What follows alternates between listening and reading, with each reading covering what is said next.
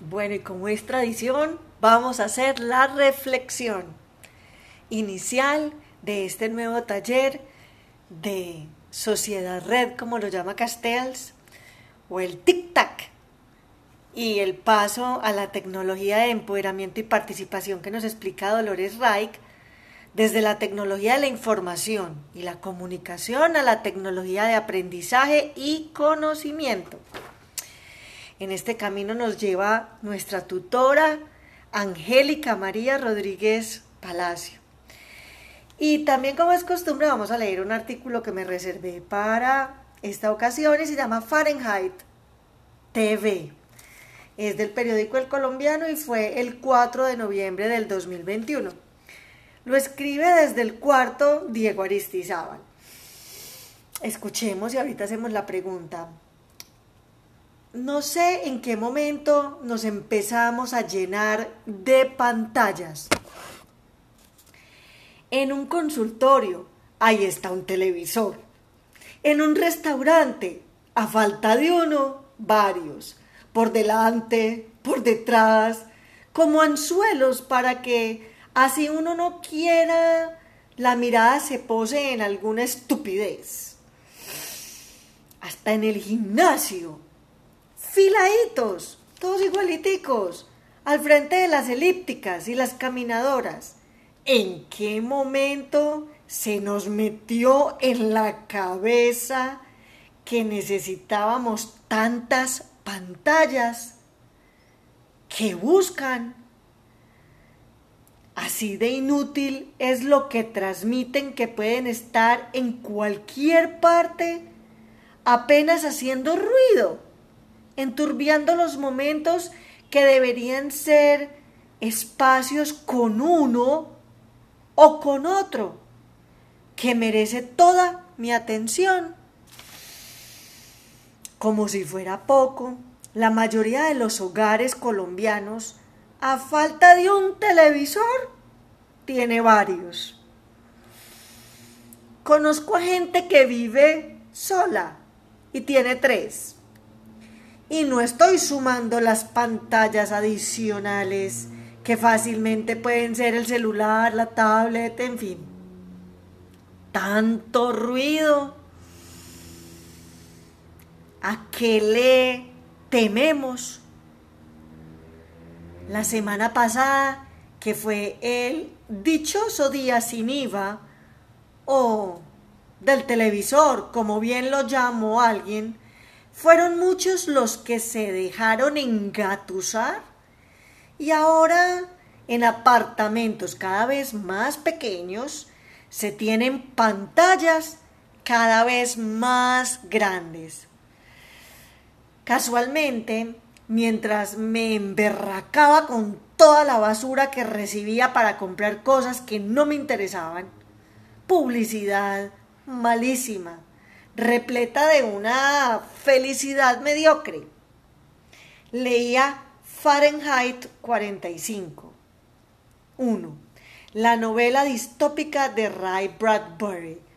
En la novela, a falta de un simple televisor, las familias tienen uno de cuatro paredes.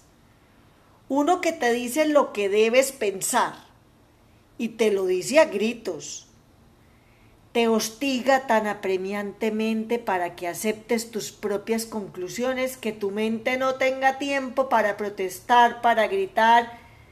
¡Qué tontería! ¿Quién se ha arrancado alguna vez de la garra que le sujeta una vez? Se ha instalado en un salón con un televisor. Cierro comillas. Dice uno de los personajes que no pierde vigencia, que nos recuerda que ese pasado también es hoy. Creo que nos ha hecho mucho daño suponer que tener un buen televisor es un premio para el trabajador colombiano, que después de una larga jornada lo que más desea es echarse a ver cualquier bobada. ¿En serio? Tal vez por eso tenemos la pobreza mental que tenemos. Nos condenamos a repetir las mismas cosas, a desconocernos y a temernos. No estoy diciendo que queremos que quememos las pantallas como en entre Fahrenheit. Queman los libros. Solo estoy diciendo que en este universo de tantas cosas bellas en tiempo real, el día no tiene que concluir con el rostro iluminado de pantallas verdes o azules. Como sociedad estamos siendo víctimas de nuestro propio reality, reality. Estamos ahondando en nuestras miserias, eso sí, en Full HD. Fin. Bueno, gracias a Diego por esta reflexión. Él siempre escribe muy fuerte, pero me encanta porque si no, entonces no pensaríamos. Em, acá entonces viene la reflexión que nos propone el taller del SENA y dice así. Uno, la contextualización de las TIC. Mm, describa una experiencia relacionada con el aprendizaje a través del uso de la tecnología. Em, una herramienta, por ejemplo, una herramienta de deporte, ahorita en pandemia, un, un deportista, exfutbolista, que también ha sido coach, tiene en su Instagram que se llama RO54D, de una empresa que se llama así, 54 para 54 días eh, de ejercicio y regaló como durante un año entrenamientos diarios a las 10 de la mañana. ¿Qué hizo él? Fidelizó futuros clientes, entre los cuales me encuentro presente. Eh, entonces, en un equipo con la empresa del gimnasio físico, creativos, nutriólogos, como dicen en México, mm, gente de tecnología, de filmar, formaron una app, es decir, una unidad de negocio, el negocio que ya existía, y lo convirtieron, lo llamaron on, como prender. Entonces, em, en su página web eh, describen como los pilares que te van a ayudar a lograr tu meta desde el punto A al punto B. Es decir, eh, tienes un peso ahora y vas a lograr menos peso, pero con más músculo y con mejor nutrición. Entonces arranca el plan en estos 54 días más una semana que llaman la cero y te van llevando con recetas cada dos o tres días, eh, hay una persona, un coach, en el, en el momento tengo una que se llama Coach Mariana y nos llena casi la página con un mensaje de reflexión, de motivación, eh, de recordarnos el poder de la disciplina y luego entrenamos. Eh, los dos em, deportistas se llaman Rodrigo, una coincidencia muy bonita, y cada uno en su estilo nos da em, el ejemplo de sudar juntos una hora. ¿Y cómo se ve el resultado o cómo no le beneficia a uno? Porque cada dos semanas o cada semana se hace un control fotográfico, perfil eh, en la parte de atrás y lateral em, y de frente, y eh, las medidas con una cinta métrica y uno las escribe entonces ya uno sabe como que se va motivando, ay, bajé mm, medio kilogramo de peso, entonces mañana voy a comer más espinaca o remolacha y en fin. Em, entonces la fuerza mental también se transmite y todo esto a distancia desde la pantalla del celular. Mm, Estamos, por ejemplo, grupos de colombianos, una persona en Irlanda, en Bélgica, en Estados Unidos, colombianos o hay eh, también de otras nacionalidades latinoamericanas, eh, obviamente personas de México, Bolivia, Perú, en fin, y también de otras nacionalidades. El grupo lo puedes tomar en español o en inglés. Entonces, ¿qué hace esto? Que uno de los pilares de la comunidad entre los propios compañeros nos motivamos. Por ejemplo, yo tengo una compañera ahora que dice que le gusta que le digamos Jus y ella dice su apellido es motivación y lo hace a través de fotos, alegría, mensajes bonitos. Entonces, eh, en la distancia nadie se conoce en la, físicamente con nadie. Es eh, asincrónico porque cada quien escoge el horario de forma flexible en la que va a entrenar, pero tiene que marcar, hoy ya estuve, pues, eh, en la aplicación. Y esa ventaja mm, lo motiva mucho a uno, incluso para más bien uno replicar esa energía con los suyos alrededor. Em, sea virtualmente en el curso del SENA o en la familia, pues yo en este caso con mi hijo o con mi familia o con mis padres o en fin. Eh, sí trae una desventaja y es que si el wifi no está muy bueno en un momento determinado y mi hijo estaba estudiando en la casa de estudio en casa por, por lo de la pandemia, entonces eh, el wifi no me daba, se me caía el video, por ejemplo. Otra cosa es que son momentos eh, eh, temporales, entonces son amistades temporales eh, toman lo mejor de ellos en 54 días, ellos de ti, y ya pues no vuelves a saber nadie de nadie. Entonces es como ventaja, desventaja, digámoslo. Mm, y una que sí es desventaja es que, por ejemplo, todos somos personas, todos sudamos, comemos, pues tenemos ojos, en fin, pero las culturas a veces de la forma de expresión, el latino es más abierto, pone más fotos, escribe más, y a mí me dio por hacer el primer taller con americanos y me fue muy bien, gracias a Dios. Pero el segundo, mmm, hasta me salí porque pues se dicen que no nos debemos rendir, pero yo dije que hasta aquí llegué porque no participaban, no escribían, no decían.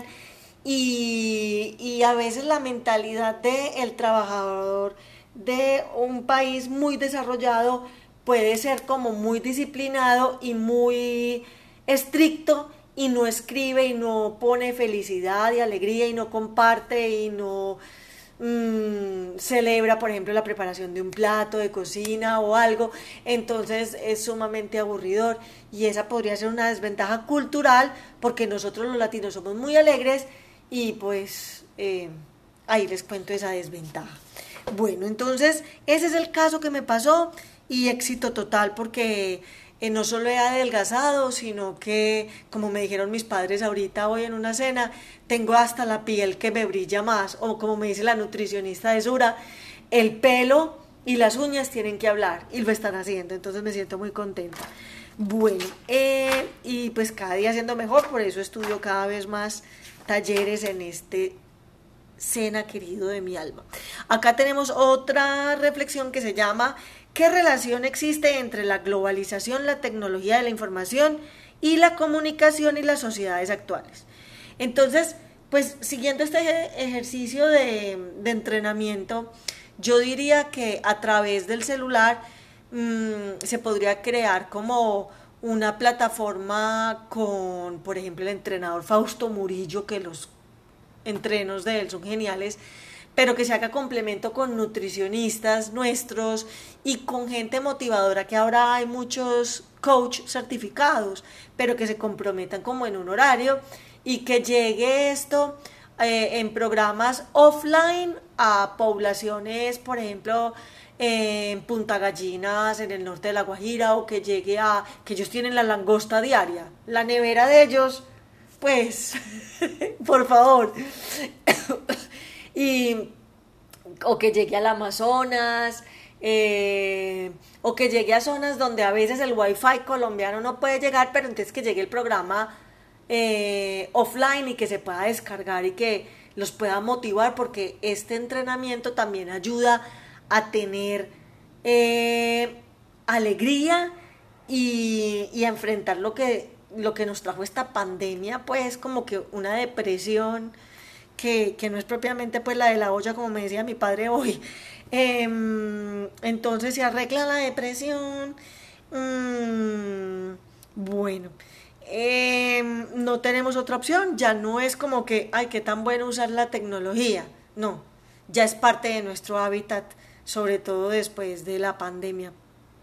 Eh, muchas personas nos reunimos por la plataforma Zoom para celebrar cumpleaños. Entonces en la pantalla de la mano se veían distintas cuadrículas con distintas familias. Por ejemplo, mi hermano en España, mi hermano en Texas, eh, yo aquí en Paisalandia, Medellín, eh, mis padres, a veces también con nosotros.